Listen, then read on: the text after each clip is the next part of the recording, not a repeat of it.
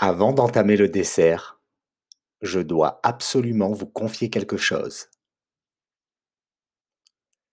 Alors que nous savourions les entrées, je promettais de vous dévoiler le secret qui m'a permis de balayer la cigarette de ma vie. N'en ayant toujours pas parlé, j'ose espérer que vous puissiez ne pas tenir compte de ce manquement de ma part, et pour ce faire, je vous présente toutes mes excuses. Chemin faisant, j'ai ensuite pris la décision de consacrer cet épisode du dessert à la tentative de vous convaincre, de vous remettre à la lecture. De prime abord, il semblerait que ce nouvel objectif me fasse dévier de ma promesse initiale, mais détrompez-vous. Malgré qu'il n'ait d'apparence aucun rapport, j'ai finalement choisi de vous parler de ces deux sujets dans le même épisode. Je dis d'apparence car, dans ma réalité, ces deux sujets sont étroitement liés. D'après moi, et je peux faire fausse route, il semblerait que je sois passé outre le dernier rempart à ma liberté d'être la cigarette, grâce à une forme d'élévation de mon niveau de conscience qui, sans aucun doute, est corrélée à une pratique régulière de la lecture.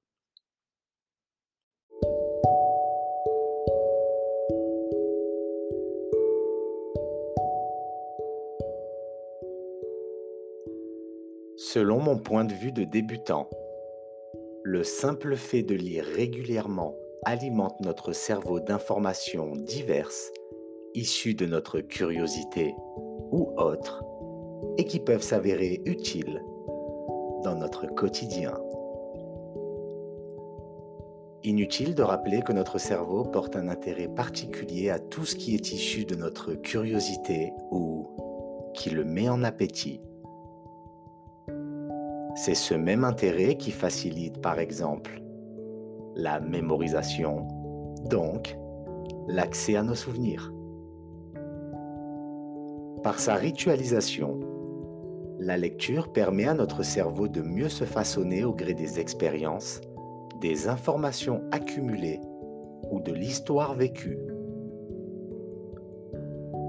Cette capacité, que l'on nomme plasticité cérébrale, joue un rôle majeur dans notre pouvoir d'analyse, d'interaction de compréhension de notre environnement, du fonctionnement de nos interactions et tellement plus encore. Par effet cumulé, une pratique régulière de la lecture donne accès à des modes de pensée évolutifs et participe au développement de notre esprit critique.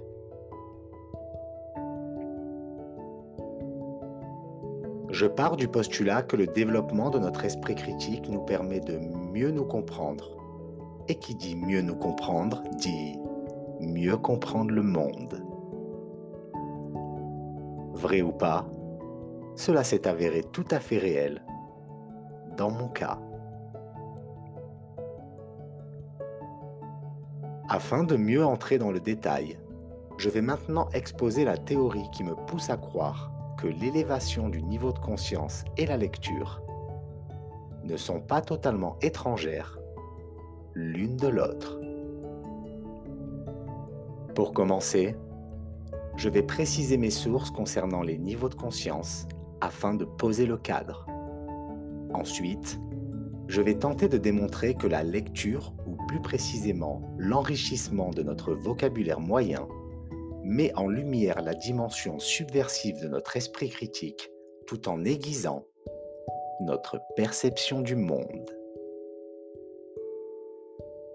À mes yeux, la modification significative de notre mode de pensée est une conséquence directe de l'enrichissement de notre vocabulaire moyen qui n'est autre qu'un des produits intrinsèques d'une pratique régulière de la lecture. Toujours selon moi, c'est une des principales raisons pour laquelle je suis parvenu à me détacher du niveau du désir lui-même lié à l'addiction, au matérialisme, au consumérisme, etc. Avant de continuer, je tiens à vous mettre en garde sur ce qui suit. En effet, le constat que je m'apprête à exposer est le fruit de recherches personnelles, d'une introspection ou encore d'acrobatie de mon esprit et il est tout à fait possible que je me trompe. Ou pas. Ce dont je vais traiter ici particulièrement concerne la théorie révolutionnaire du docteur Hawkins selon laquelle il est possible de mesurer précisément le niveau d'élévation de conscience de n'importe quel être humain. Dans son livre Pouvoir contre force, David Hawkins établit une hiérarchie des niveaux de conscience humaine. C'est un paradigme intéressant. Si vous lisez le livre, il est aussi facile de définir où vous vous trouvez dans cette hiérarchie en vous basant sur votre situation actuelle. De bas en haut, les niveaux de conscience sont la honte, la culpabilité, l'apathie, le chagrin, la peur, le désir, la colère, la fierté, le courage, la neutralité, la volonté, l'acceptation, la raison, l'amour, la joie, la paix et l'illumination. Pour vous donner un ordre d'idée, voici la définition du niveau le plus bas, celui de la honte, puis du niveau le plus haut, l'illumination. Honte un seul cran au-dessus de la mort. Vous contemplez probablement le suicide à ce niveau. Soit ça, soit vous êtes un tueur en série. Pensez à cela comme de la haine autodirigée, de la auto-haine. Illumination. Le plus haut niveau de la conscience humaine, où l'humanité jouxte la divinité. Extrêmement rare le niveau de Krishna, de Bouddha et de Jésus. Le simple fait de penser à des gens de ce niveau élève votre conscience, juste en y pensant. Selon cette échelle de valeur, le fait d'être addict correspond au niveau du désir. Le niveau du désir signifie ne pas être perturbé par le fait de fixer et d'atteindre des objectifs, mais ce n'est pas tout.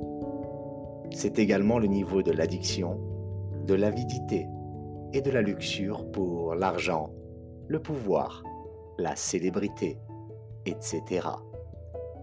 Consumérisme, matérialisme, c'est le niveau de la cigarette, de la boisson et des drogues.